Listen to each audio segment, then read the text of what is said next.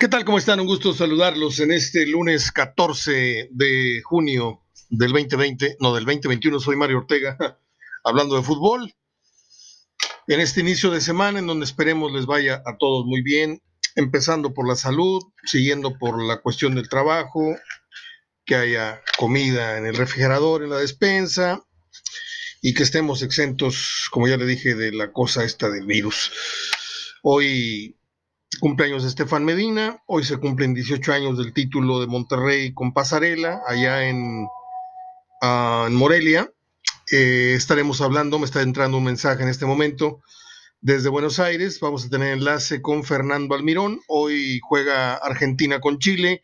Esto en la actividad de la Copa América que inició ayer, con el triunfo de Brasil y con algunas otras cosas por ahí. Eh, la Copa, la Eurocopa, bueno, pues vivimos un drama muy, muy fuerte. Eh, no me gusta ser tremendista, pero, eh, pero a veces no, no, lo logro, yo sé. Este, pero sí fue muy conmovedor eh, al grado de, de, casi pues estar uniendo nuestras manos pidiendo por un tipo que hacía dos horas no, bueno, sí, sí sabemos quién es y todo, pero es el fenómeno del fútbol, ¿no? Que de repente te sensibiliza tanto que te hace abrazarte con, con el de al lado en el estadio, abrazarte en el gol, eh, empezar a, conversar con extraños, porque el fútbol nos une, como bien dijo el eslogan de, la cerveza alguna vez, y Eriksen pues de pronto murió por unos instantes, de acuerdo a los reportes médicos, estamos hablando del jugador de Dinamarca, que no solamente detuvo el balón, el partido, la copa, detuvo al mundo del fútbol, del fútbol, dije, ahí sí no estoy exagerando, por unos momentos, porque el partido no se jugó más en tanto atendían al jugador que tuvo una, complicación cardíaca y que de no ser por la pronta asistencia, eh, ahí hubiera quedado. De hecho, los médicos, como le digo, eh, declararon que estuvo muerto por unos instantes y, y bueno, pues eh, lo mejor es que salvó la vida, lo, lo, lo, triste es que muy probablemente no pueda volver a jugar. Pero pues, ¿qué importa, no? Eh, pero sí no deja de impresionar que de repente lo ves ahí trotando y de repente, pum, pum, pum, se tropieza y se va de bruces. Eh, afortunadamente está estable, ya habló con sus compañeros, de hecho él fue el que les pidió que continuaran con el partido, que se reanudó un rato más, no sé, una hora, no sé cuánto pasó. Este, Vamos a platicar con Fernando Almirón, ya le dije, de la Copa América, pero también vamos a pedirle sus puntos de vista de qué le ha parecido esto. Al momento Eslovenia le está ganando. Discúlpenme, le piqué sin querer a una tecla de, mi teclado y se paró la grabación. Le decía que al momento eh, Eslovenia está dando la sorpresa, le está ganando en casa a los polacos, en su propia casa, los polacos 1 por 0. Eh, la República Checa ganó hace rato 2 a 0, este, con un gol de media cancha espectacular. Ya subimos la imagen, el video, para que usted la vea. Ahora le digo a quién le ganó, porque no traigo tanto la información. Digo, no sé tanto, no sé tanto. Este, hoy está jugando Polonia, Eslovenia, al ratito juega España, Suecia y por la tarde Argentina, Chile. Esto es a las yo creo que a las 4, ¿no? Aquí viene programado a las 4. Creo que sí, en Argentina es a las, a las 6, aquí lo estamos viendo a las 4. Y eso de lo estamos viendo es un decir, porque yo no veo la copa por ningún lado, yo me tengo que meter a unas páginas ahí piratas en internet para estar siguiendo eh, los partidos a las 2 de la tarde, España-Suecia, y ahorita se, se está jugando, como le digo, Eslovenia 1, Polonia 0, están en el descanso. Fue un fin de semana de mucho fútbol, entre Copa América, Eurocopa, pero también nos aventamos la final del, torneo de Roland Garros.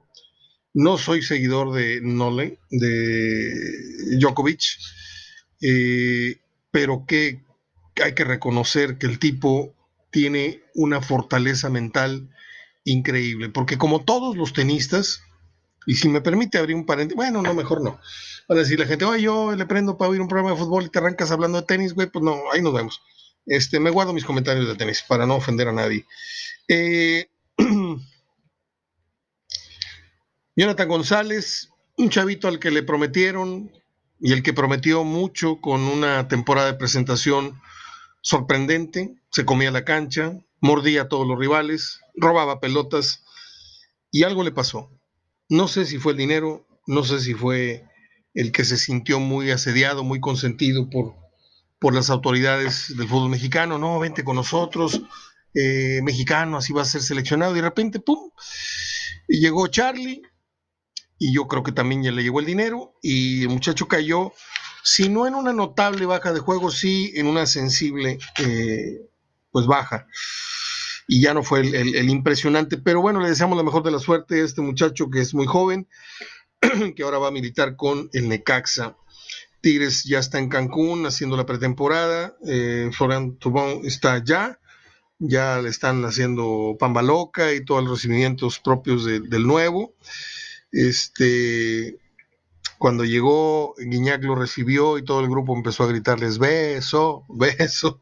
Este, ya, ya, ya empezó a entrar al aro de la carrilla. Eh, fue un fin de semana donde vimos fútbol de la Copa América, le decía, la Eurocopa, vimos el tenis y vimos la madriza que le pusieron a las mexicanas en Japón, 5-1, este, y también vimos a la selección olímpica ganarle 3-2 a Australia. Fue realmente un fin de semana de mucha televisión, este, de estar descansando, acostados, viendo todo esto que le dije. Pero en primer lugar, yo pondría la final del Roland Garros por muchas, muchas cosas. A mí me parece el deporte, el mejor deporte que hay en el mundo es el tenis. Luego hablamos de ese tema porque yo sé que me están comentando cuánta madre. El fútbol es el más popular, es el más emocionante, es el bla, bla, bla, el de más convocatoria, sí. Pero el mejor deporte que existe en el mundo es el tenis y después les doy mis razones. sí, estamos a la espera de que nos dé luz verde Fernando Almirón para empezar a hablar del tema Andrada y empezar a hablar del tema Argentina-Chile y a ver qué esperan, qué no esperan, qué desaparecido allá por Argentina el arranque de esta Copa América y saber de viva voz cuál es el pulso, eh, no que Fernando lo tenga enteramente, pero nos puede decir cuál es la expectativa que hay en, en la Argentina, cómo tratan los medios a la selección las aspiraciones y las posibilidades que tiene este seleccionado. Yo acabo de leer a Messi y me da mucha, mucha pena porque dice, pues no hay nada en el mundo que yo quisiera más que ganar algo con Argentina. Y salvo la mejor opinión de Fernando, yo no sé si, si le puedan ganar a Brasil en Brasil. Este, aparte falta que me aclare muchas cosas. Yo no, no estoy muy enterado, la verdad. Este, sé que cambiaron la sede este, de, Argentina, de, Argentina y Colombia la cambiaron a Brasil por temas de COVID, pero no sé, a lo mejor se va a jugar enteramente eh, partidos y, la final, y ahí es donde les digo, se me hace muy ojona Papaloma esto que Messi pretende, que es ganar alguna vez un título con, Argentina, pero sería en Brasil y no sé si... Está, está intratable el Scratch de Oro, que ganó 3-0. En su presentación ganó Colombia también, ya me voy acordando no traigo nada anotado de ese tema, en un gol de, videojuego. El, gol que metió Colombia es una cosa que debieron haberla practicado y practicado. Y yo siempre he pensado que una táctica fija bien preparada tiene altísimas posibilidades. No hablo de, del centro, del cabezazo, no. Hablo del tic-tac-tac-toe, del, del, famoso tic-tac-toe que dicen los gringos, que es un, es un juego. Este, cuando tú planeas muy bien las jugadas de pizarrón sin rival, primeramente sin rival, y tú le dices a este, tú me la pones aquí, yo me muevo acá, del, lugar, del spot A, yo paso al B, del B paso al D, porque tú ocupaste el C y así.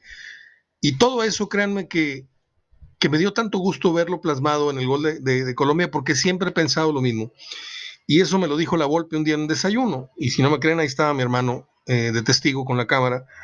Eh, diciéndome que él no entendía muchas veces cómo dos jugadores iban al córner, sí, te jala la marca de otro, pero este, cómo hay dos cobradores a punto o frente al balón en un tiro libre, que es muy diferente a un córner donde sí jalas a un defensa, Eh, ¿Ha visto usted esos tiros libres eh, en los linderos de una área o un poquito más al centro, en donde se paran dos y hasta tres? Y, a la golpe le daba mucho coraje, decía, no es posible que tú este, tengas ventaja. Eh, bueno, después hablamos de eso, porque creo que estoy recibiendo la llamada de Fernando Almirón para hacer contacto de una vez. Hacia el final del programa tendremos las consentidísimas efemérides. Un día como hoy nació Bob George. Un día como hoy es un día importante en la historia de la música. Nada más le adelanto esta, ¿eh? No por lo de Bob George, claro que no. Un día como hoy los Beatles grabaron Yesterday, la canción más versionada, más traducida a muchos idiomas en el mundo. Y creo que por ahí anda Bésame mucho de Consuelito Velázquez. En fin, tengo más efemérides, pero las guardo para el final. y tengo una efemérides también de fútbol que también les dejo para después de la plática con nuestro querido eh, corresponsal y amigo Fernando Almirón. Vamos pues hasta Buenos Aires, Argentina, a ver cómo anda eh, pues el ajo, ¿no? Eh, cómo, cómo va a estar para los argentinos esta Copa América, qué esperan, qué no esperan. yo espero que les resulte interesante esta plática que vamos a tener y las que hemos tenido, porque han sido muy, muy extensas y muy interesantes con Fernando Almirón, que es un capo en esto de, de hablar de fútbol de aquellos lares. Adelante, vamos pues a Buenos Aires. Bien, finalmente establecemos la comunicación hasta Buenos Aires con Fer Almirón. ¿Cómo estás, Fer? Hablamos de muchos temas ahora antes de entrar al aire. Yo quisiera que le dieras un panorama a la gente para antes de entrar al fútbol del tema pandemia. ¿Cómo, cómo estás en casa trabajando? ¿Cómo va el nivel de vacunación? ¿Cuál es la expectativa que tienen ustedes de regreso a, la normalidad?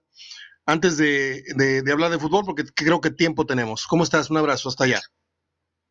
¿Cómo va Mario? Saludos para vos, para toda la audiencia. Bueno, aquí desde Buenos Aires. Y bueno, nosotros seguimos en, etapa de pandemia, trabajando desde casa, haciendo home, home office, como quien dice, porque, bueno, eh, en un momento y para evitar sobre todo la circulación en medios de transporte y todo, se ha decidido que la mayoría de las oficinas sea el trabajo sea remoto, ¿no? Más que nada por una cuestión también de, de la transmisión del virus. En Argentina en este momento todavía está en un pico de contagios, estamos en invierno además, con lo cual se complica mucho. Y el, eh, bueno, el tema de la vacunación viene lenta. Eh, Argentina había firmado un acuerdo con México ¿no? para la fabricación de la vacuna de AstraZeneca. Eh, bueno, recién a mediados de este mes, a principios de este mes, empezó a, llegar las primeras dosis de esta vacuna producida, que en un momento se pensó que iba a llegar antes, que iban a ser para febrero o marzo, bueno, se tardó como tres meses más en, terminar la producción y en entregar a futuro. Y en este momento, según las últimas estimaciones, Argentina tiene una población de 45 millones de personas aproximadamente.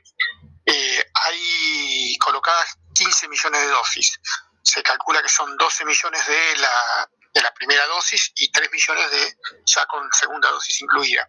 También dentro en el camino no hay, es decir, casi todas las, vacunas que están aplicadas son de doble dosis, no hay ninguna vacuna en este momento, está esperando la Cancino, pero no hay ninguna vacuna de una sola dosis, con lo cual también esto lleva un trabajo de distribución mucho más importante. Y por otro lado, y también lo, que se en su momento se, especulaba era que, bueno, eh, Argentina va a producir la Sputnik, la vacuna Sputnik, la rusa, aquí en Argentina, o por lo menos se va a envasar y distribuir, lo que va a ser más, para hacer más rápido también el sistema el sistema de distribución. Eh, tentativamente en estos días están llegando ya las primeras eh, los primeros envases, no, no, no sé bien cómo se dice, como dice el líquido, para poder después aquí envasarla y poder distribuirla. Y por otro lado también en su momento había, se había firmado un acuerdo con la India para la provisión de una de las vacunas, pero bueno, India entró en un colapso sanitario y no pudo vender ni, ni poder entregar la vacuna que se había comprometido. Entonces esto también es como que se va día a día, ¿no? Según cómo se va produciendo, según cómo va, eh, eh como que dice, se va eh, dando la condición. Han llegado también, por supuesto, estos, estas nuevas formas de virus, los nuevos eh, vectores, como quien dice, como el virus de Manaus, ahora como el virus de, la India. Entonces todo esto también va complicando un poco. Yo creo, yo a mi modo personal creo que esta vacunación va a tener que ser todos los años, porque todos los años se va a tener que reforzar como la vacuna de la, la gripe, ¿no? Todos los años se va a tener que hacer un refuerzo y se va a tener que seguir vacunando, así que de aquí para adelante tenemos que ya empezar con la idea de, de una organización bastante masiva a nivel de vacunación a partir de los próximos años porque además Argentina, bueno, eh, ahora está en plena etapa del invierno, pero después eh, hay que ver cómo reacciona también Europa cuando llegue el invierno europeo, tipo noviembre, octubre, noviembre. Y ahí en más también ya se va a tener que prever para el año que viene, para el próximo invierno, ¿no? Estoy de acuerdo. Pues buena suerte con la vacuna mexicana, ¿eh? porque este, yo nomás te digo que acá un político que le estaba poniendo agua a los niños que esperaban su vacuna contra el cáncer y también hablando de la vacuna de, del COVID, pues estaban inyectando aire. Este, a mí me tocó la AstraZeneca y, y me fue bastante mal, me sentí muy mal, pero esto no es para todos, o sea, eh, no quiere decir que a ti también te vaya a tirar. Estuve tres, cuatro días este, casi imposibilitado para pararme por mareos, ah, por dolor de huesos y todo esto, pero bueno, ya, ya cambiemos de tema. Hay varias, varios tópicos que quiero hablar contigo, tenía algunos días de no. Eh, el campeonato de Colón, ¿qué me cuentas del título de, histórico del equipo de, de Verdirame? Sí, la verdad, un digno campeón, muy buen campeón, jugó muy bien, jugó una final, la verdad debe ser de las mejores finales. Yo creo que recuerdo de, de, Lanús de Almirón, que también le pegó un paseo bárbaro a San Lorenzo en una final hace unos años atrás, que no se veía una diferencia tan grande en la final del torneo. Muy bien jugó, ganó 3 a 0 cómodo, Racing casi no pateó al arco, y Colón logró su primer título muy festejado por la parcialidad, muy festejado incluso yo creo que hasta por toda la gente del fútbol, ¿no? que sintió primero una mucha tristeza cuando perdió la final de la Sudamericana eh, con Independiente del Valle hace dos años atrás, porque llevó un montón de gente a Paraguay, a Asunción de Paraguay para ver la final y la terminó perdiendo eh, merecidamente se podía decir porque de contragolpe se lo ganó Independiente del Valle en ese momento muy bien armado pero de contra cuando Colón había hecho méritos como para salir campeón. Bueno, esa experiencia internacional le sirvió para seguir jugando, para seguir armándose y este año lograr su primer título nacional. Eh, muy bien, muy bien logrado, un equipo muy bien armado por Eduardo Domínguez, como te había dicho, con la figura de Luis El Pulga Rodríguez, que no se sabe si va a seguir o se vuelve a su Atlético Tucumán, algunos soñaban hasta traerlo a Boca o a algún club de, de Capital Federal, a este ya delantero, se podría decir veterano, pero con mucha experiencia y mucha habilidad para patear penales y para hacer goles. Sí, esos delanteros pícaros, como quien dice, con, mucho conocimiento de la cancha. Por otro lado, bueno, también se dio el tema que habíamos venido adelantando. Al final, eh, Andrada se va al Monterrey. Está hecho ya, ¿no? Cuatro años. Cuatro años, eh, creo que algo de 6 millones de dólares le quedaban a Boca por el pase de Andrada. En principio Boca había pedido mucho más dinero, incluso tenía una tasa, una un precio de salida de, rescisión de contrato de 25 millones de dólares. Pero bueno, eso es lo que ponen los clubes para que no se lo lleven por poca plata. Eh, pero Boca esperaba creo que por lo menos el doble. Pero bueno, eh, también sufrió los últimos tiempos Andrada muchos desencuentros con la dirigencia, con el grupo que comanda Juan Román Miquel, pero que también hay jugadores, el consejo, el famoso consejo del fútbol, la enfermedad, él se contagió coronavirus cuando fueron a jugar a, a Ecuador y se tuvo que quedar allá durante casi dos semanas. Se sintió no respaldado, por lo menos por la dirigencia de Boca, que lo dejó solo. Eh, y eso también creo que esos cortocircuitos terminaron por eh, que él se decida irse. Es un muy buen arquero para mí, eh, es un arquero de nivel de selección. no sé si para ser titular de la selección, pero sí para estar entre los arqueros de la selección convocado. Y además todavía muy joven, tiene por lo menos 5 o 6 años para dar tranquilamente. En el top de porteros, ¿en dónde lo ubicas ahora en Argentina? Y los porteros argentinos, junto, creo que junto en este momento con Armani, y puede ser con, con el con Sosa, el arquero independiente, de los mejores arqueros que tiene, que tiene en este momento jugando, que estaban jugando, también jugando los clubes argentinos. O sea, lo pones. El arquero de Colón no, es malo, pero me parece que se mejora. Además, en proyección es mucho más joven que Armani. Armani ya está casi terminando su carrera. Sí. Eh, y Sosa, Sosa también. Esa también es la diferencia es un arquero de mediana edad. No es joven, no es muy joven, pero es de mediana edad. No, pero está eh, bien. Yo creo que era la última, la última oportunidad que tenía él, era o se iba a Europa o se iba al fútbol mexicano, porque era la oportunidad de dar un salto económicamente importante también para él, ¿no? Es decir, un arquero que vino de Lanús a Boca y de Boca, si nunca había jugado en el exterior.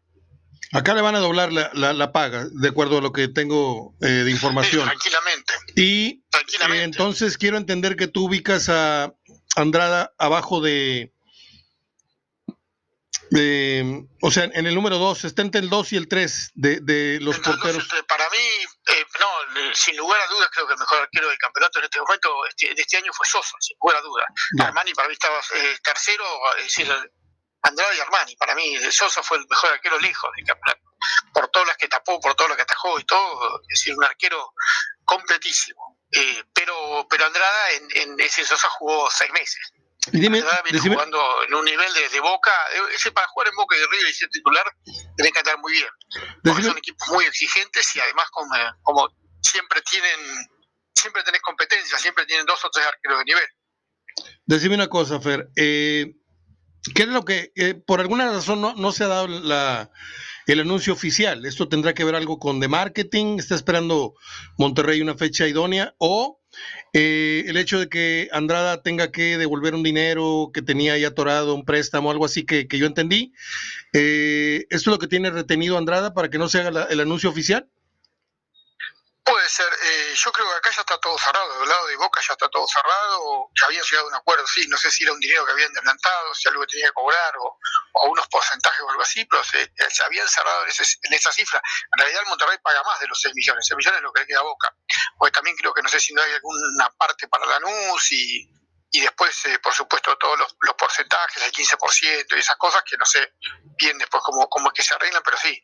Eh, eh, yo creo que ya está cerrado todo el, todo el tema de, del, pase, simplemente que por ahí capaz que hasta que no hasta que no llegue la firma o se firme no, no lo anuncian. Ah, es que acá la versión que circulaba era que Andrada le debía un dinero que pidió al club, un dinero prestado a, a, Boca. puede ser.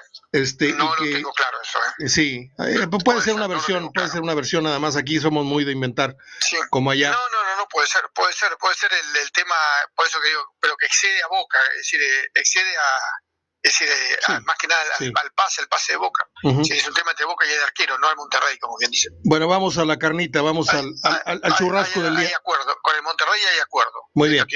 El tema del día es el partido que en unas horas, me imagino que vas a tener una buena botana, una buena carnita, o, lo vas a ver en silencio con una cerveza, la Argentina-Chile. Eh, para mí la verdad, la verdad, la verdad no es, eh, no, no me parece lo más atractivo para ver. ah, bueno. primero porque la Copa América me pareció un poco también eh, ya, como quien dice, agarrada de los pelos, se podría decir, ¿no? Eh, esta, esta ida y vuelta que se juega en Argentina-Colombia, que no se juega, que Chile la quiere, que se juega en Brasil.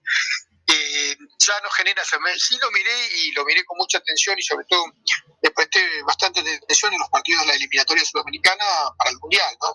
Donde yo creo que ahí se juega verdaderamente por los puntos eh, y se juega algo distinto. Los, equipos, se, como que dice, se, se aferra más al nacionalismo, no ser local contra Chile acá siempre es, es un, extra, como que dice, como ser acá contra Brasil o contra Uruguay, donde Argentina tiene la obligación sí o sí de ganar, además, ¿no? Eh, no hay otra, no hay otra.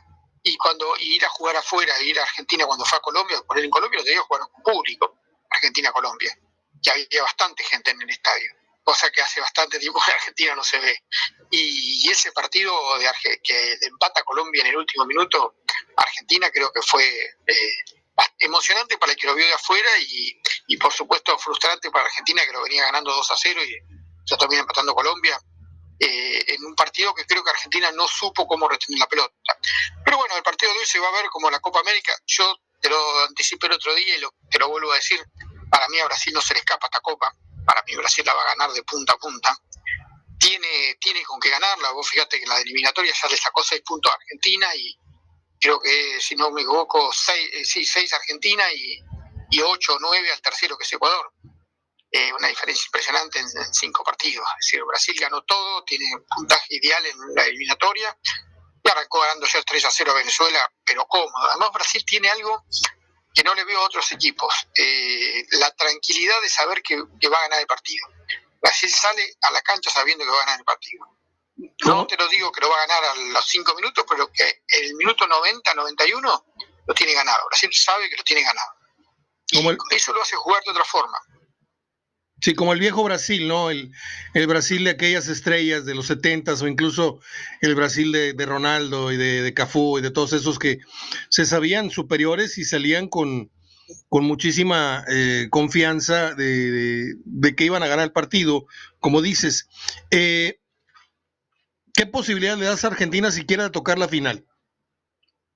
Puede ser uno de los finalistas, según cómo, se cruce y cómo le toque, si no se cruza con Brasil, y hasta le puede ganar a Brasil. Si le puede ganar en un partido, en un cruce, en un partido, un partido es un partido. Es decir, hay que jugarlo.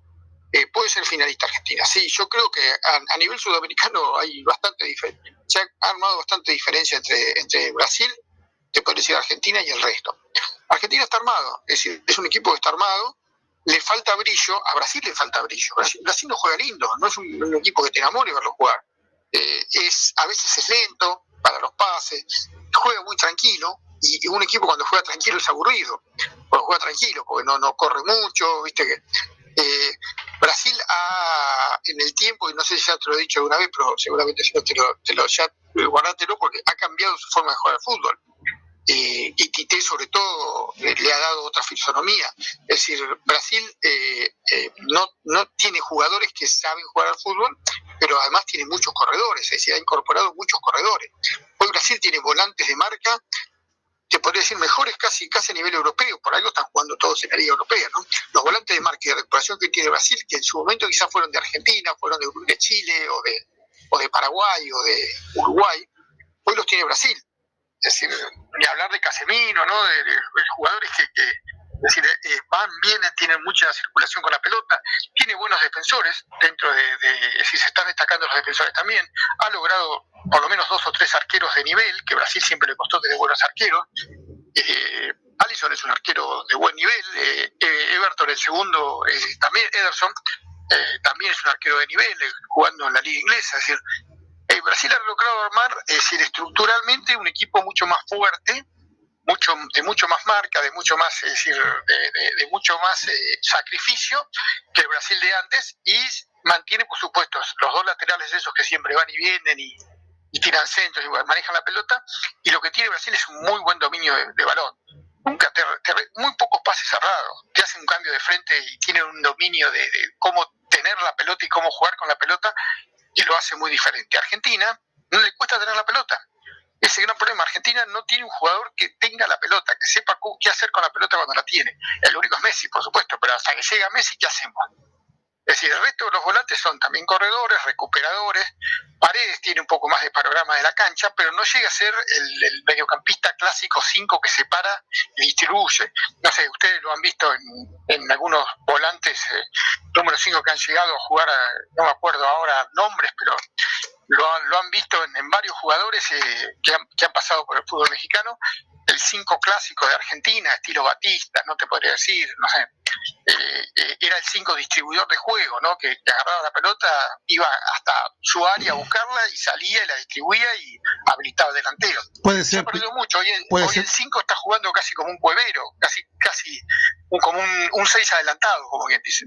Pizarro podría ser el de Tigres hoy día. Puede ser Pizarro, puede ser, sí, Pizarro, Guido Rodríguez, el otro que me estoy acordando ahora que se fue a jugar a sí. de Sevilla eh, estilo, ese estilo de cinco distribuidor de, juego, ¿no? Eh, Argentina no, hoy eh, De Paul juega como volante, pero es más un volante de ida y vuelta que un 5. Y Paredes también es un 5, pero de, otra, de otro estilo, es más marcador, más, más tiene otro estilo de juego, no juega paradito ahí en el medio. El Tolo Gallego lo hacía bien a eso, ¿no? En el Mundial del 78. El estilo, estilo, ese estilo de jugador, ¿no? Eh, y después, por supuesto, los defensores, la defensa argentina va, ha ido cambiando. El otro día hay un error clarísimo del pibe Foy, que bueno, hasta le costó quedar afuera de la lista de la Copa América. Para mí demasiado castigo por un partido, pero bueno, querer salir jugando desde el fondo en el último minuto y le robe la pelota y le haga el gol, ¿viste? Bueno, son esas cosas que, que esos eh, accidentes del fútbol que te marcan para mucho tiempo, ¿no? Claro. Pero no he logrado todavía armar una defensa sólida y arriba, eh, Lautaro Martínez la pelea, como siempre, es un delantero fuerte, muy luchador, pero no tiene nadie que conecte con Messi. Le, falta con jugar, un jugador que sea el compañero de Messi. Di María agacha la cabeza y va, va, y, es más lo que erra de lo que, lo que acierta, y a veces la hace solo y no termina bien la jugada, le cuesta mucho terminar bien la jugada. Nicolás González no ha vuelto al nivel que tuvo hasta antes de la elección, estuvo lesionado un tiempo y recién está volviendo, no está en el nivel ese. Los Chelsea anduvo un poco mejor el otro día, pero tampoco no, termina de, asentarse como un jugador que necesita la selección para ser el socio de Messi. Es decir, a Messi le, falta un socio, le falta un socio, le falta alguien que se... Porque además también con el tiempo, antes Messi era más de, de, hacer un pique y correr y desequilibrar, y ahora por supuesto ha ido perdiendo velocidad, por más que sigue siendo veloz, pero ha ido perdiendo velocidad de resolución. Y eso también lo hace que lo marque más fácil. Y además ha tenido la suerte argentina o la mala suerte de chocarse en esto por lo menos dos partidos de la eliminatoria con dos arquerazos como Claudio Bravo, como David Ospina, que le sacaron dos tiros libres dentro del arco a Messi. Dos tiros libres dentro del arco. El de Bravo fue terrible y el de Ospina el otro día también con, palo incluido. Sí, claro. Es decir, cuando en la en esa, en esa, en ese momento donde Messi podía decir, desnivelar o, donde tiene mejores chances que en el tiro libre, se encontró con dos grandes arqueros que le, sacaron, le salvaron además a Ospina el otro día salvó dos o tres pelotas increíbles también, ¿no? Una de Nicolás González, que era el tercero y liquidaba el partido. Pero bueno, es decir, también los arqueros rivales juegan. Pero a Argentina creo que le falta eso, le falta para mí eh, juego, más juego asociado, por supuesto, más juego asociado, y más trabajo de defensa, más trabajo. Eh, creo que encontré un arquero en Emiliano Martínez muy importante. Me gustó mucho el otro la actitud, la, sobriedad que tiene. Es un arquero que está acostumbrado hace 10 años que está en el fútbol inglés, primero como juvenil, después ya jugando eh, algunos partidos del Arsenal y ahora pasando al, Everton, al, Leicester, perdón. Es que ha ido ganando mucho, un pibe joven todavía también con mucho futuro. Y bueno, eh, de ahí para además, además apareció la aparición de Cristian Romero en estos dos partidos, el jugador del fútbol italiano, que parece que lo va a comprar Juventus o alguno de los grandes. También ha sido importante esa aparición. Y, después, bueno, eh, tratar de, organizar el, equipo como para que, que, tenga ese volumen de juego que está necesitando Argentina. ¿No le falta técnico a Argentina, además? Sí, bueno, ese es otro problema. Bueno, un técnico, mira, yo siempre digo que los técnicos muchas veces sirven. Eh, el técnico de la selección, la verdad que es, un caso bastante raro, porque él, eh, ya te lo he comentado alguna vez, el técnico de la selección no trabaja con los jugadores, no los ve nunca. Los ve nada más que para cuando tiene que ir a jugar partidos. Después los ve jugando, pero dirigido por otro técnico, no por él.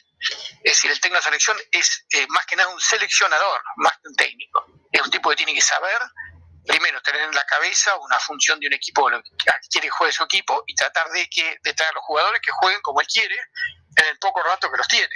Eh, es decir, es bastante difícil ser técnico, eh, más en un seleccionado como los sudamericanos, que casi ningún equipo tiene los jugadores disponibles y no son fáciles conseguir y que te los traigan y todo. Y en este caso, Scaloni, además, por supuesto, que es, eh, es la primera arma como técnico que está haciendo, es un joven, es un técnico muy joven que quizás con el tiempo después llegar a a transformar en un técnico importantísimo, pero él recién está haciendo sus primeras experiencias. Pero bueno, es decir, mira que en estos últimos años han pasado todo tipo de técnicos, hay también un gran problema de estructura dentro de la Asociación de Fútbol Argentino, y eso también hizo que volaran muchos técnicos, eh, y eso también hizo que, bueno, por supuesto, gente que por ahí podía haber agarrado, decía, Cholo Simeone, ponele, no lo traes a dirigir a Argentina, por más que le ofrezcas toda la fortuna del mundo, porque es un tipo organizado, que no le gusta la forma como se maneja la Asociación de Fútbol Argentino. Eh, en este caso Pochettino lo mismo. Eso además te digo que están en este momento trabajando bien en Europa y no se volverían a Argentina por más que quieran mucho la camiseta y todo, por, por todo esto que está pasando y por todas las cosas que pasan en Argentina, además, ¿no? La inestabilidad económica, política, un montón de cosas, ¿no? Entonces, eso también hace, yo creo que si a Gallardo le sale una oferta de Europa, se va y no agarra la selección. Tampoco como en su momento no la agarró Bianchi. Oye. Es decir, Bianchi le han ofrecido varias veces y no la agarró. No te creas que, eh, decir, la, la selección argentina no te creas que es tan deseada para los DT. No, no es tan deseada para los DT. Desde la época de Bilardo, que ya después casi nadie sea, bueno, Diego la quería, Diego siempre la quería, pero no era un buen técnico, lamentablemente, Oye, este, prácticamente un, técnico argentino es un, uno que da dos, tres charlas técnicas antes de un partido, porque casi no los tiene, como dices. Yo te pregunto, ¿cuál es el estatus de Antonio Mohamed en el fútbol argentino? Como para ser considerado, de repente barajan su nombre o ni siquiera surge en el tema cuando se habla de un técnico para la selección se ha hablado, no se ha hablado porque tampoco es, es, por ahí quizás tan conocido para el, para el ambiente del fútbol, por más que ha estado aquí en Independiente, el Huracán, ¿no? Eh, ahora, eh, en un momento se habló que podía venir a reemplazar a Pizzi a Racing, Eh, y ahí yo creo que si hubiese hecho una buena campaña con Racing sería un técnico para estar a consideración. Pero yo creo que por él sería un buen seleccionador. Eh, hay, hay, técnicos que, que, se destacan por eso, por, saber juntar jugadores, quizás no, no ser tan tácticos en, en, la forma de armar juegos, estilo de juego, sino saber juntar los jugadores, ser pícaros para, para ponerlos adentro de la cancha y para hacerlos jugar, y también para no hacerlos jugar, ¿no? que es lo que muchas veces hablamos de Mohamed, ¿no? un tipo que es muy inteligente para aprovechar las situaciones, para enfriar los partidos, para saber dónde hacer los cambios, para decir esas cosas eh, muchas veces sirven más que el técnico que tiene el pizarrón abajo del brazo y después el pizarrón ese hay que verlo cómo lo hace. Porque todos sabemos que el rival tira al centro y cabecea. El, el 9 le tira al centro al 9 para que cabecee. El tema es cómo hacer para que los dos centrales siempre estén bien parados y siempre le ganen al, al 9 que va a cabecear. Y en eso el técnico le puede decir mil veces tenés que hacer esto, tenés que hacer aquello, pero depende cómo sea el defensor. Perdón, se me fue. Se me fue la voz. Dame un segundo. Sí. No, disculpa, Fer. De repente. No, no hay problema. Arrancamos, arrancamos de donde quieras. No, ya estamos, ya estamos grabando. Ya, está. Este, ya estamos grabando. ¿Seguimos grabando? Yo, yo sí. Bueno. Yo, yo te digo algo, nada más, antes de que sigas. Sí. A mí me parece que Mohamed, sin ser un técnico que yo le vea muchas variantes, muy inteligente, todo lo canchero que fue, lo sabe plasmar en, sus equipos. Un técnico que, que le apuesta mucho a la, a la táctica fija y, que tiene un alto porcentaje en táctica fija. Un, un, un, técnico que te sabe jugar mucho a la contra. Un técnico que te sabe enfriar mucho los partidos, como lo fue él. Un, un canchero natural. Un chapucero, como decimos acá. Yo, yo creo que un día, un día, por, por, por eliminación, por deducción, un día van a, van a caer en la resultante que Mohamed digo, ya ganó cosas importantes. Acá tiene tres títulos, en Sudamérica ya ganó uno. Eh, eh, eh, no es cualquier, no, no, es un la golpe que de repente van y meten a, al fútbol argentino y, y, y, pues casi siendo argentino era un desconocido, ¿no? Mohamed creo que tiene un poquito más de nombre. De mí te acuerdas, un día Mohamed, porque estoy de acuerdo contigo, ni el Cholo, ni, ni el que me digas que están ganando un dineral y que están en el día a día con sus equipos, no se van a regresar por el solo hecho de decir, yo dirigí un mundial. Pamplinas, o sea, y menos cuando ya se está acabando la era Messi, que no van a tener esa gran ventaja. Eh, en fin, eh, yo creo que Mohamed, repito, no soy pro Mohamed, porque acá le sabemos muchas, muchas cosas muy, muy oscuras. Este, creo que a Argentina le vendría bien un día antes que Chacho Coudet, antes que, que, los caseros, ¿no? Pero eso, eso te lo dejo a ti, tú eres el experto allá. Eh, sí, sí, sí. También, ¿sabes otro técnico que, y un técnico que gusta mucho de Argentina y que muchas veces se ha hablado de, de traerlo? Es a Almeida, a Matías Almeida. Ah, claro. Eh, es un técnico que, le, que, que, gusta al sentido, a la AFA, sobre todo, son del fútbol argentino, le gusta mucho. Eh, Almeida ahora está como que se haciendo la plancha, como decimos nosotros, eh, instalado en Estados Unidos, muy bien, también tiene, yo creo que no sé si, si se vendría, si volvería acá, porque además no, no, no es un es un jugador bastante particularmente su forma de ser bastante particular. Eh, a último, no sé si te, te, llegó la historia de que él quería comprar vacunas y donarlas para su pueblo. Es el, para allá iba. La González Azul, Justo para allá para iba. su familia, para que se pusiera, para que se pudieran vacunar.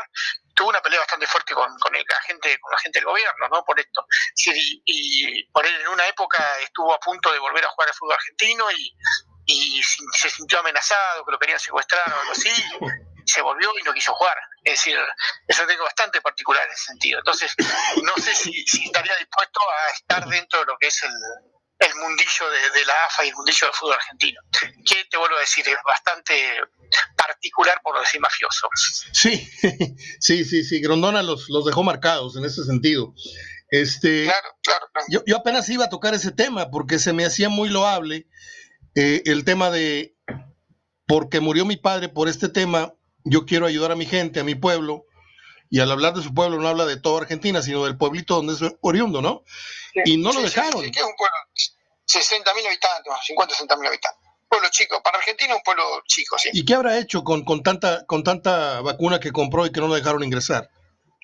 Y no sé si llegó a comprarla, si no, la verdad que no sé, la verdad que eso no sé, pero sí que tuvo, eh, tuvo un encuentro, es decir, un, cruce bastante importante con el gobierno, y bueno, y como eso varias veces lo había, lo había tenido, es decir, es un tipo eh, muy particular, muy particular en su forma de ser y por supuesto eh, me parece como tipo muy sincero, ¿eh? un tipo muy sincero porque no es fácil enfrentarte al establishment, como quien dice. A, mí me gusta Almeida, porque no es tribunero, es tribunero, pero muy dosificado. Es decir, eh, lo que decía en vestidor, que lo transmitían a cada rato en Chivas TV, hasta tú, que no siendo Chiva, te, te animaba el, discurso que le dio a los jugadores. Y creo que en gran parte, en gran parte Chivas logró lo que logró en su gestión o bajo su mando, por, por, la gran psicología, el gran discurso que les, que les tiró. No le vi un pizarrón distinto a los grandes técnicos que han venido a México, pero sí le vi una, una conversación, una motivación al jugador mexicano de que no le daba la Volpe y que, no, que desde la Volpe y desde Menotti, que fueron los dos técnicos eh, de punto de quiebre en, la mentalidad del futbolista mexicano, creo yo. Espero no estar diciendo una barrabasada como, porque acá hablas de la Volpe acá hablas de la Volpe y se, te tiran a la yugular, porque lo, tienen de perdedor, lo tienen de, de, un tipo así, pues no saben la clase de genio que es de, fútbol, de, entrenador, pero bueno, allá, allá ellos. No, también eh, también depende también mucho de la forma de, la es un tipo muy culto Almeida. Es decir es un tipo que sobrepasa lo que es la media del futbolista no es un, tipo que habla muy bien que es, leído estudiado como quien dice como diríamos. Entonces eso también hace un poco la diferencia no algo lo que poner capa o algún, algún, algún técnico de ese estilo tipos que han leído mucho tipos que, que sobrepasan un poco la media o, habla, o pueden hablar de cualquier otro tema que no sea solamente fútbol. Sí, yo, yo crucé palabra una vez con él nada más, este, cuando era técnico del Guadalajara, y ni siquiera aprendí la grabadora, me acerqué con él por el placer de saludarlo. Y le dije dos, tres cosas y nada más sonrió muy, muy pícaramente. Porque el sueño de Almeida era dirigir a Tigres. Ah, mira vos. Le, encantaba la pasión, decía, no sabes cómo me muero por, por dirigir a Tigres. Y esto se lo dice a un amigo mío que lo, lo, saluda en un partido amistoso que jugó Chivas en Houston. Y esta anécdota se la recuerdo yo a Almeida. Le dije, un pajarito me dijo, Matías, que a ti te morías por dirigir a ti. Y dije, sí, cállate, cállate, que me anda buscando rayados. Dice, pero sí, hay, mucha diferencia. Dice, lo, que se vive en el, estadio de Tigres y, y, como es la gente y esto y lo otro. Le dije, algún día, algún día, algún día te va a tocar. Yo estoy seguro que es unos 5 o 7 años lo que dura el, proceso del piojo. El siguiente en la lista tiene que ser Almeida, sí o sí. No, creo, no, creo que Tigres se, aventura a, traer un, extranjero de, primer ingreso. Almeida ya estuvo. Almeida, si regresa a Chivas, sería por cariño, no por dinero, porque no le van a pagar lo mismo que esta plaza. Lo tienes claro, ¿no? Sí, sí, sí, sí, sí, sí seguro, seguro, seguro. Eh, sí. Además que cobrar muy bien. Después, bueno, técnico, a mí, a mí eh, Martino me parece un, buen técnico, a mí me parece un buen técnico, también en la selección argentina tuvo la mala suerte de perder dos finales de la Copa América, eh, no jugaba muy bien la selección argentina, creo que con Martino logró un buen funcionamiento de equipo, de, jugar bien al fútbol, pero bueno, eh, son resultados, los resultados mandaron y yo creo que también el desgaste con la, con la AFA lo, lo decidió a irse, eh, pero es a mí me parece un, buen técnico. Eh, el técnico que para mí tendría que haber vuelto en algún momento es José Peckerman, un técnico que a mí me encantó siempre para Argentina y que me pareció un gran formador de jugadores. Sí, un gran didáctico. también estuvo tuvo la posibilidad del Mundial de, 2006 y bueno, Argentina perdió ese partido en Alemania, un partido también donde decir con Alemania lo puedes perder siempre, no, no era para mí justificativo para irse, pero bueno, te vuelvo a decir, el fútbol argentino también devora técnicos, ¿no? Pero haberle dado la posibilidad a Maradona, para mí Maradona nunca fue buen técnico, nunca fue técnico, es un gran jugador con una visión bárbara del juego, pero que no sabía cómo, cómo transmitirlo, cómo plantearlo, cómo planteárselo a, eh, a los jugadores. Y en realidad eh, lo pusieron a Maradona solamente para cuidarse la espalda, es decir, los dirigentes para decir, bueno, lo ponemos al Diego, que la gente lo va a apoyar porque sí, Diego. Sí. No porque técnico. Fue un acto, fue un acto populista totalmente. Por, algo Pelé nunca, nunca se, se, sentó en la, en la silla de la selección de Brasil. siendo Pelé. O sea, no quiso pasar por ese ridículo. Digo, yo puedo ser un gran jugador, pero transmitir conocimiento y ganarte. Este, acá Hugo Sánchez es la excepción a la regla. No siendo buen entrenador, fue bicampeón. Porque lo oyes hablar y el tipo cantinflea y, no sabe explicar. Y, pero el solo hecho de haber sido Hugo Sánchez y, de haberle transmitido la mentalidad, hizo campeón a un equipo de media tabla, siendo octavo, noveno, entró a la liguilla y le ganó un título aquí a Monterrey, por cierto. Eh, hemos hablado de todos los temas. Algo que se me esté quedando en el tintero que no haya yo puesto en la mesa.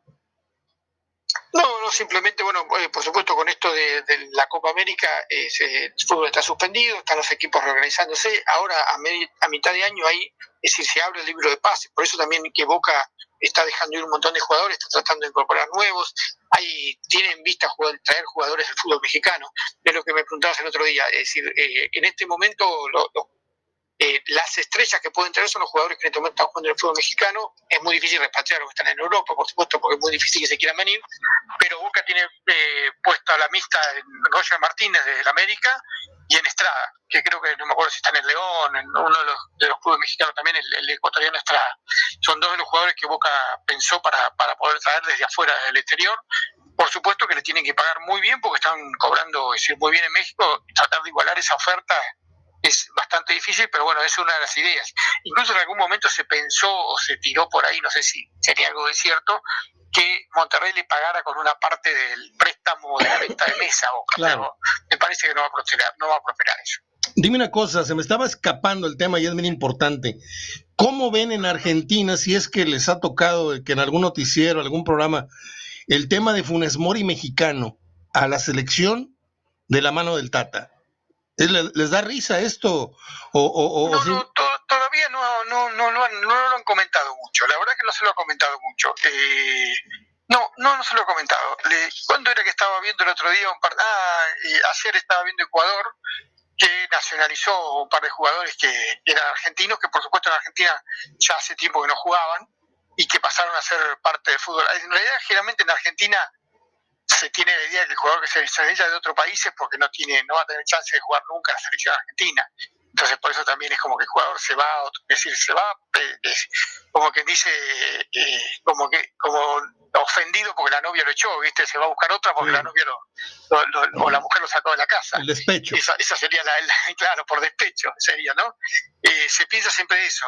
Pero, pero yo no se ha comentado acá en Argentina, sí que River está queriendo como reorganizar en algún momento, traer a los jugadores que fueron que fueron campeones, ya tuvieron, claro, que fueron emblemas, y siempre se piensa en, los dos mellizos Funemori, se piensa en Drews y varios jugadores que están jugando en este momento en el exterior y que por ahí no, no, no, no son ni titulares indiscutibles tampoco, entonces la idea de, pero no tiene dinero River para, para traer jugadores, Te cuento, está más en, en, posición de vendedor que de comprador. Te cuento que Barovero está por eh, hacerse oficial el, el pase eh, luego de jugar en, la segunda ya en España, creo que regresa al fútbol mexicano al San Luis.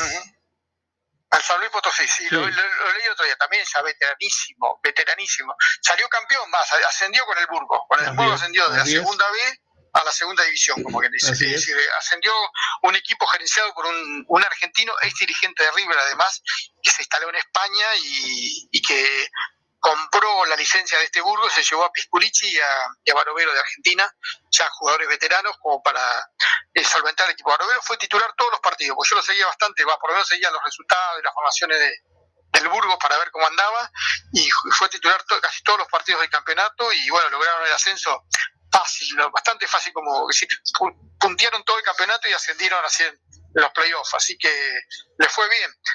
Eh, ¿Y te sabes? Para estar todavía en nivel, es un arquero para estar todavía en nivel de competición, aunque ella tiene sus años, una lesión por él ella lo, lo, lo, dejaría bastante marginado, ¿no? ¿Te sabes la de Querétaro, que está por contratada Podolski, el, el polaco? Sí, sí, sí, la, la, leí, la leí el otro día esa. Eh, bueno, en su momento lo había llevado Ronaldinho, ¿no? Querétaro sí, sí, sí. Es decir, se ve que tienen dinero, ¿no? No, se ve que no saben cómo gastar el dinero, o sea. Pero bueno. Sabe. Pan y circo. El que tiene plata hace lo que quiere, pan, dice, ¿no? Pan y circo. Aunque te voy a decir algo. Te voy a decir algo. Lo que hizo Ronaldinho una tarde en el Azteca entrar en la salir de la banca, jugar 20 minutos y meter dos goles y atizarle un 4-0, siendo Gallos un equipo de ínfima eh, escalón en, la tabla, le metes 4-0 en el Azteca ante la mirada de Matosas, que además se reía cuando Ronaldinho tenía de pie, tenía de rodillas a todo el estadio Azteca. Todos los americanistas estaban coreando a Ronaldinho. Creo que eso, solo eso, valió la pena. Eh, eh, todas las críticas de para qué traes a Ronaldinho, aunque te voy a decir algo, Bucetich llegó Ronaldinho, le dijo, ¿sabe qué? A mí conmigo, conmigo no hay tu tía, y se fue a la banca. Y hubo problemas ahí porque pues se suponía que yo era figura y, y denmelas todas a mí. Con Bucetich no hay negocio. Este, y sí entendió que tenía que meterlo a ratitos para que siguiera la, venta de camisetas, todo. pero ese día del Azteca, búscate en YouTube Ronaldinho goles al América y vas a ver un estadio Azteca coreando su nombre y dijo Ronaldinho al final que eso era solo comparado con lo que vivió en el Bernabéu luego que golearon al, al, Real Madrid. Qué grande, qué grande, qué jugador, por favor, qué jugador, la verdad. Bueno, bueno eh, Gustavo Matosas acaba de arreglar con San Lorenzo Almagro para hacer el nuevo DT. Eh, después de... de, águilas con la cartera. Eh, ¿Cómo? Águilas con la cartera. eh, vamos a ver, vamos a ver cómo, cómo le va. Sí, sí. San Lorenzo eh, ha ido cambiando mucho de técnico últimamente, ha pasado varios. El último fue Dabove, un técnico que venía en ascenso en el fútbol argentino, venía sacando buenos equipos, pero San Lorenzo no pudo. Y eso que siempre traen buenos jugadores, siempre traen lo que le piden. Y ahora agarró Pablo Montero, que creo que hacía tiempo que estaba sin dirigir, ¿no? Por lo menos no, no, no, no, no lo tenía registrado. Fíjate, ya para despedirnos, hoy hace 18 años, hoy, hace 18 años, Pasarela hizo campeón al Monterrey. Ajá. Le ganaron al Morelia aquí y fueron a empatar allá a Morelia 0-0. Si mal no recuerdo, el global fue de 3 a 1, 2 a 1, una cosa así. Este, a ver, me acuerdo, fue gol de Herbiti, empezando el partido a los pocos segundos. Luego un cabezazo de Franco y luego un penal del Pirata. Fueron 3 a 1 acá y 0 a 0 en el regreso. Y el gol de Morelia fue en el último momento, en el último momento, este, una media vuelta impresionante. Eh, no jugó, no fue una gran final, pero pues Pasarela jugó como jugó ahora Reynoso a ganar la final, no a, lucir, no a ofensivamente. Bueno, aquí en casa sí se tiró, pero es memorable esas imágenes de Pasarela corriendo hacia la, hacia la grada visitante cuando estaba en Monterrey jugando de vuelta en Morelia, va y corre y lo festeja con la, con la barra de, rayados que fue a, a hacer el viaje, ¿no? Y cada vez que viene Pasarela es un tipo sumamente querido en esta plaza, pero sumamente querido, ¿eh? ¿eh? vos sabés que la selección de Pasarela, también, también la del 98, me pareció una selección, junto con la de Isabela, fueron las mejores de Bilardo, para mí, ¿eh? La del 98 perdió en cuarto de final. Eh, con Holanda, pero en realidad hizo una, hizo, ese, ese, equipo estaba muy bien armado y tenía muy buenos jugadores. Bueno, era el, equipo de, de, Crespo, Batistuta, además, eh, estaban juntos, venía de, no, no, no. Una buena campaña con el Coco Basilio. No, no, pero que, tenía que hacer ese gol Berkham ese día. O sea, eh, uno, de los goles más bellos. Igual que el que nos meten ustedes eh, eh, en el Mundial del 2006. El gol que mete, ¿quién fue? El que la baja de pecho. Sí, el Maxi. Maxi Rodríguez. Sí, tenía, que, tenía que pegarle el, imbécil ese, día, sí.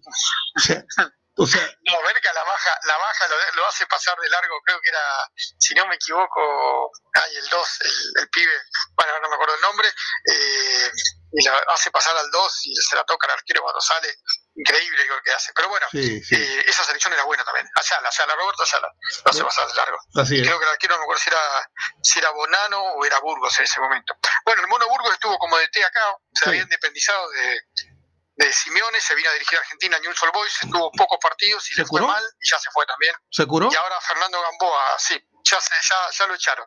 Fernando Gamboa se hace cargo del equipo. Y sabes que Herbiti está dirigiendo en el ascenso, en el Atlanta, que es un club del Nacional B, de la segunda división, viene puntero y ha logrado armar un muy buen cuadro. Por lo menos está jugando muy bien Atlanta, con posibilidad de ascender a la primera división. Y Walter Herbiti, con su primera experiencia como DT, le está haciendo muy bien. Ahí están formaditos en fila Herbiti, Luis Pérez, que van a ser próximos técnicos de Monterrey, tan pronto terminen de, de, madurar su, su, su proceso Herbiti en Argentina. Eh, ahora Luis Pérez está como mano derecha de Aguirre. Y hay otro más que se me está yendo el nombre. No incluyo a Aldo de Nigri, se me hace que Aldo está lejos de ser un día técnico del Monterrey, pero eh, a esos dos los veo clarito en el camino, eh, como técnicos futuros de Monterrey. Eh, eh, además, los últimos tiempos era un técnico adentro de la cancha, muy, claro. muy rápido, muy vivo para organizar los compañeros y esas cosas. Eh, servía mucho como compañero, como más que como jugador, como DT dentro del campo.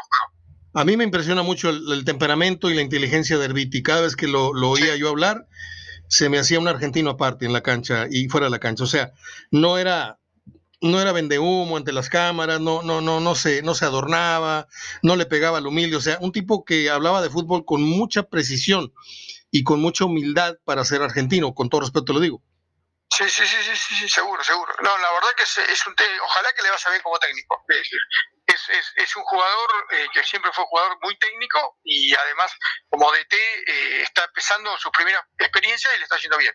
Eh, además también trabajó es decir, en cuerpos técnicos, estuvo en cuerpos técnicos también, es decir, que ya viene con un, con un bagaje de conocimientos también de con otros técnicos, eso también lo va a ayudar. ¿Qué es lo último que viste en Netflix?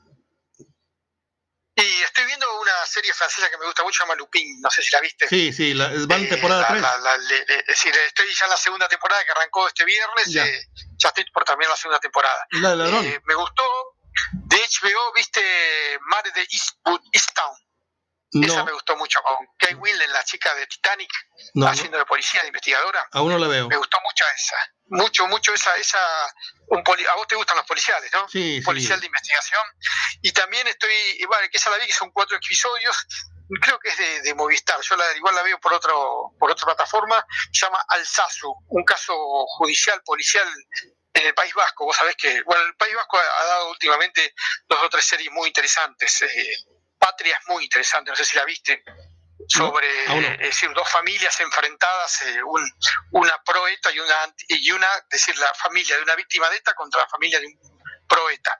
Eh, pero las familias enfrentadas, ¿no? Es decir, una cosa terrible basada en un libro y esa creo que es HBO en realidad si no me equivoco eh, muy buena Patria es muy buena una serie bueno sobre todo lo que pasó en el País Vasco en los 80 90 y, ahora. Y esta Alsazu que acabo de terminar que incluso está hablada en vasco y, con subtítulos en español muy interesante sobre una gresca típica se puede armar en un bar entre guardias civiles y, civiles, como que dice chicos, que terminan condenándolos a los chicos, eh, tratándolos de terroristas o de lazos con el terrorismo y condenándolos a 20, 25 años de prisión tentativamente y según como está contada no era para es decir fue una gresca entre jóvenes en un bar y terminaron acusándolos de terroristas y condenándolos como terroristas. Ya viste la de Luis Tosar no es de este año es del año pasado la de los favoritos de Midas excelente. Es un capo. Es un capo. yo, veo todo, todo lo de lo de Luis Tosar lo veo, película, serie, entrevista, el comercial de los cicles que hizo, todo lo que hace me lo como. Eh, qué, bien, qué bien que está, qué bien que está además esa serie, qué, dura, qué dura además eh, la historia, ¿no? ¿Vos qué harías? No, pues está muy yo, yo siempre lo pienso, ¿vos qué harías? Eh, y yo haría lo imposible para tratar de de, evitar que muera un inocente, pero eh, llega un momento que el tipo ya no sabía qué hacer. Sí, oye, y la otra... Se, le iba, muriendo la gente y no sabía qué hacer. Y, ahora que dices, ¿vos qué harías? La otra, en donde le ponen una bomba en el asiento del coche, ¿vos qué harías? O sea, ¿te acuerdas la película? ¿Qué esa? ¿Eh? Para, para, eh, el, Hay una película... con, con, con Luis, con, Luis Tosa. ¿Cómo es que se llama? Con, Luis Tosa. Sí, pero con Javier Gutiérrez. ¿Está mm. Gutiérrez también? No me acuerdo, pero al tipo le ponen una bomba en el asiento con la, hija y rumbo al colegio. Sí, sí, sí, sí, sí, sí, sí, El testigo era, no, no me acuerdo si era el testigo. Bueno, no me acuerdo, sí, sí, sí, sí, Terrible, terrible, sí, sí, sí, sí, acá, acá yo nada más te digo, acabo de terminar de ver Serpiente, Serpent. Eh, ah, sí, sí, la vi, la vi. Me gustó, me interesante, interesante. Vos sabés, bueno, eh, imagínate lo que yo pensé en ese momento. Sí. Eh, yo anduve por todos esos lados, estuve en Nepal, estuve en India, estuve, eh, me podía haber pasado lo que le pasaba a las víctimas de la serpiente. Así es, por eso me acordé de ti, porque este, está cortita, la gente la quiere ver. Y también vi El Inocente, que es producción franco... Sí, española. Sí, sí, sí, con, con Mario Casas. Sí. Y... Mucho suspenso de esa serie. ¿Vos sabés que la, viste toda ya? Mm, ¿Cuál? Al Inocente, ¿la terminaste Ah, sí, claro, claro. Me la comí en dos, en dos días. Me, me parece que le sobra un capítulo, por lo menos. El último, el último capítulo le sobra. Lo tenés que haber recortado. Totalmente. Eh, alargaron demasiado el final. Es decir, ya en el capítulo 7 la, historia se termina. En lo demás eh, lo cerraban, eh, cortaban toda esa parte de ¿Sabes? 50 minutos y le buscaban los últimos 5 y ya está. ¿Sabes por, qué, ¿Sabes por qué respeto yo tanto la serie Vivir sin permiso? Porque no tiene un capítulo de más ni de menos. Claro, claro, ¿Te gustó? ¿Te gustó? Eh, Nemo Bandera. ¿Te, te, gustó esa serie? Eh, sí, ese personaje, además, eh, Coronado me encanta. El Guarura. ese, ese estilo. El Guarura. Ese estilo de, es genial. ¿Quién es el que hace el Guarura de Nemo? Eh, ¿El de guardaespaldas? Sí. Eh, es un actor eh, gallego que es buenísimo. Pero, se, va a salir el nombre, pero se come la serie. el tipo se come la serie. Sí, vos sabés que está elegido, la otra vez habían hecho una encuesta y está elegido como uno de los mejores actores secundarios de series españolas de, de, la historia. toda esta última época, por lo menos. Sí, sí, sí. Eh, no sé, eh, junto a Berlín de La Casa de Papel, así, y Luis Saera se llama. Ahí está. Luis Saera. Bueno. Eh, es un actor que viene hace mucho tiempo trabajando. Tenés que ver una que se llama Matadero, que no es de Netflix. Está, en otra de las plataformas. Yo la veo porque tengo una multiplataforma que va sacando me va, tirando de todo. Buenísima, de, un, de unos cuñados que se pelean, que en realidad tienen un matadero de cerdos, pero que tienen como tapadera para el tráfico de drogas adentro del cerdo. Y a mí me mata. Entonces, el, bueno, el tema de las drogas me los mata. Socios lo, eh, los socios lo vienen a buscar, le, quieren recuperar porque se perdió un cargamento y bueno, y, los que no los que no sabían del negocio quedan atrapados en el medio. Bueno, toda una historia. Y este Saida hace también, por supuesto, de uno de los recuperadores de, del de, la carga que se había perdido. Se viene a, buscarlos y es genial, es genial cómo trabaja. Hay, hay un actor argentino, yo pensaba que era español, pero es argentino, el que hace un ciudadano ejemplar, el que regresa a su pueblo a que le den un reconocimiento. Eh, sí, sí, sí, el ciudadano ilustre. El ciudadano ilustre. ¿Qué carácter que él sale en, un, en una de las historias de, de esta película de cuatro eh, en que se divide, donde sale Darín, que sale a reclamar ahí un tema ahí en sí, una sí, ventana. Relatos, salvajes. Sí, el Relatos Salvajes. Él, y sale el Baraglia. Eh, es decir, Oscar Martínez es el actor. Sí, bueno. El actor es Oscar Martínez. Sí, el Relatos Salvajes hace del juez que el chico mata a una persona y tiene que esconder la prueba, como que, tiene que salvar al hijo de ir preso. A partir de ahí yo, yo he visto todo lo que he podido ese actor, desde lo que hizo con este actor de Lelutiers, que están ahí en una casa abandonada con la con la mujer que los quiere ah, Sí, sí, sí, sí, sí, sí, la, de, la, de, los viejitos. Sí, la, de los viejitos. es buenísima. Es una joya, es una joya esa película y la otra en donde le empieza a dar el Alzheimer, que se llama Vivir dos veces o... o... Sí, sí, muy, muy emotiva esa. Esa, sí está hecha en España. Está re linda. Esa última está hecha en España. Pero esa está re linda porque es un tema que a mí me pega muy fuerte porque pues es un tema muy fuerte.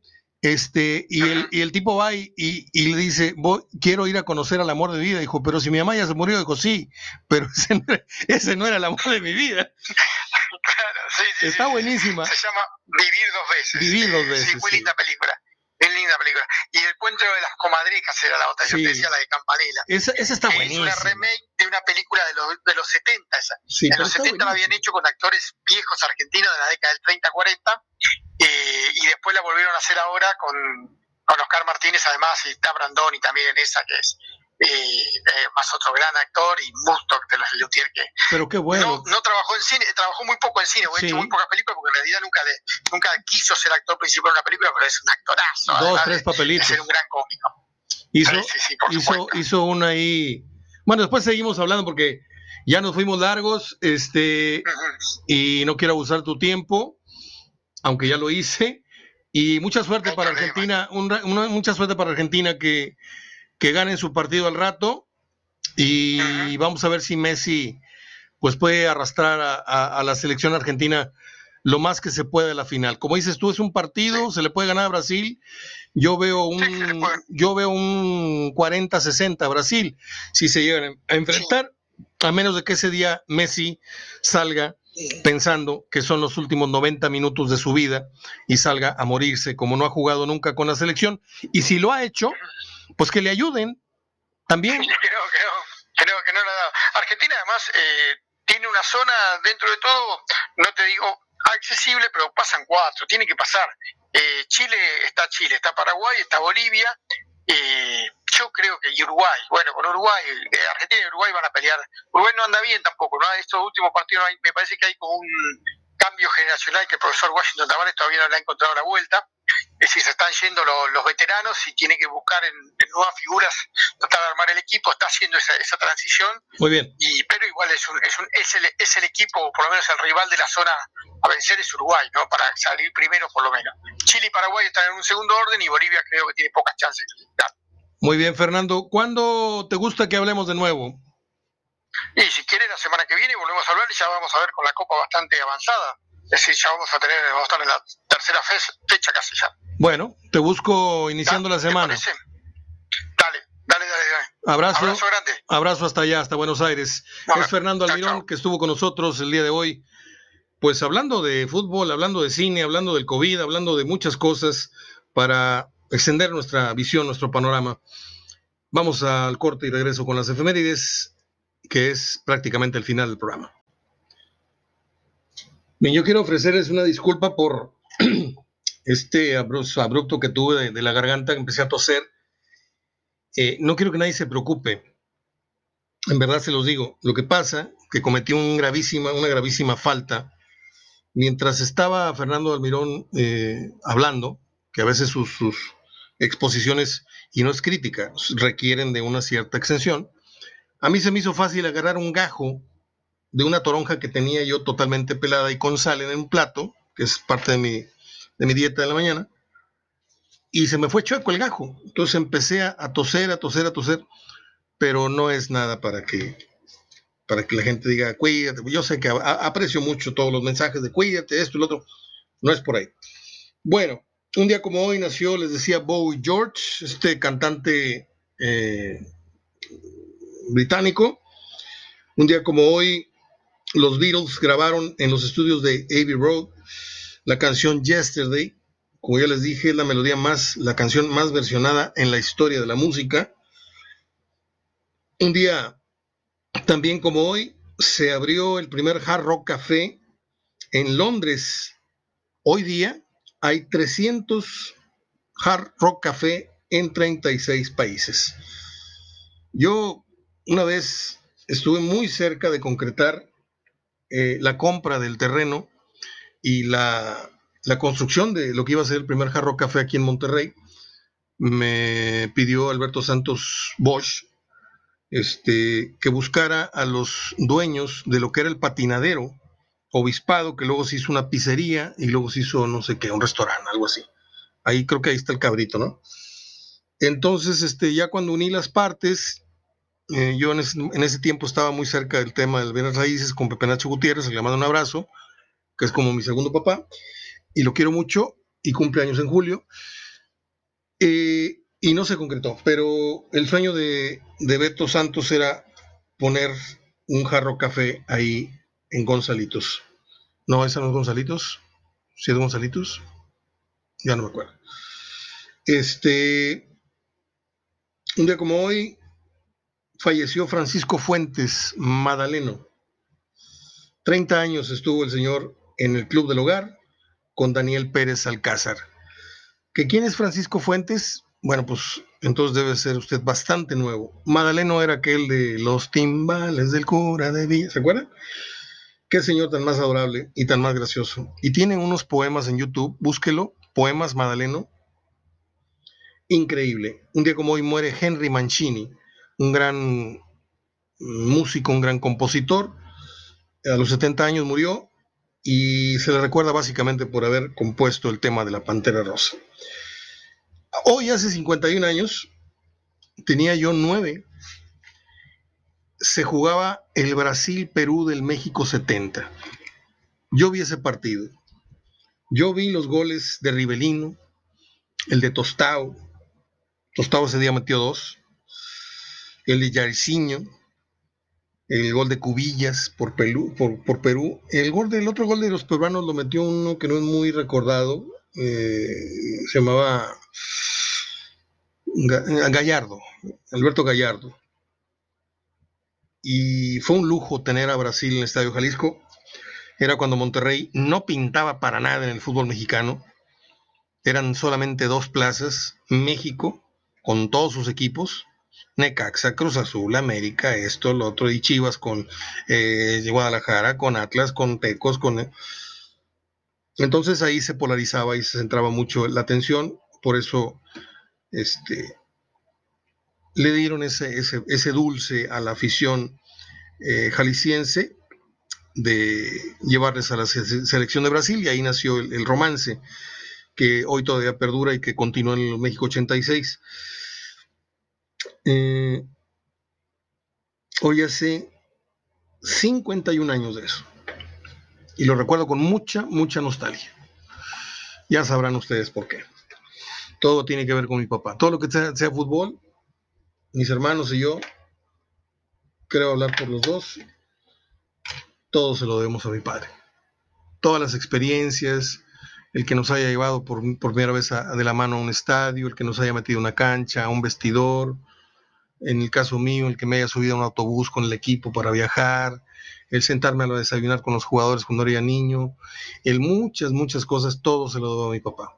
Ya luego nosotros tratamos, no sé si lo logramos, de hacernos de un hombre en lo individual, eh, aparte de lo que era el chato. Pero yo nunca he vivido ni he pretendido colgarme como otros que viven del apellido de lo que hizo su papá, que no tienen ni la mitad de la voz que tiene el papá o que tuvo el papá, una, cosa terrible a la hora de cantar los goles, ya luego les digo quién. Este, mejor aquí le paro. Abrazo de gol, ahí están las efemérides, ahí está el programota del día de hoy, de la charla con nuestro amigo Fernando Almirón hasta Buenos Aires, Argentina. Le mando también un abrazo a mi hermano David, que es el eh, que hizo posible este enlace a partir de que nos sugirió esta idea. Abrazo hasta Alemania, abrazo hasta Buenos Aires y abrazo de gol hasta ahí, hasta donde está usted. Hasta el día de mañana. Vámonos a ver mucho, mucho fútbol. Déjeme le digo. A ver qué está ahorita al aire. Eh, finalizó el Dovenia 2, Polonia 1. Está por iniciar a las 2 de la tarde España-Suecia y a las 4 Argentina contra Chile. Ahí búsquelos en internet, métase a las páginas estas piratoides este, en caso de que sea pobre como yo y no tenga el sistema de Skype. Pero si lo tiene, pues ahí suba la señal a Facebook, por favor, para clonarla. Hasta el día de mañana. Cuídese, abrazo de gol.